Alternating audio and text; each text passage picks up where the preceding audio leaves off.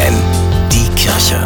Nachgedacht. Morgen ist Weihnachten. Weihnachten, das heißt so viel wie geweihte Nacht, heilige Nacht. Die Christen feiern die Geburt Jesu, auch wenn nicht ganz klar ist, wann genau Jesus geboren ist, vor über 2000 Jahren. In vielen Kirchen in Niedersachsen werden morgen Kinder in Krippenspielen die Geburt Jesu nachspielen. Und immer gibt es da die Stelle, wo ein Engel in der Nacht zu den verängstigten Hirten auf das Feld kommt und sagt, Fürchtet euch nicht, euch ist heute Nacht der Heiland geboren.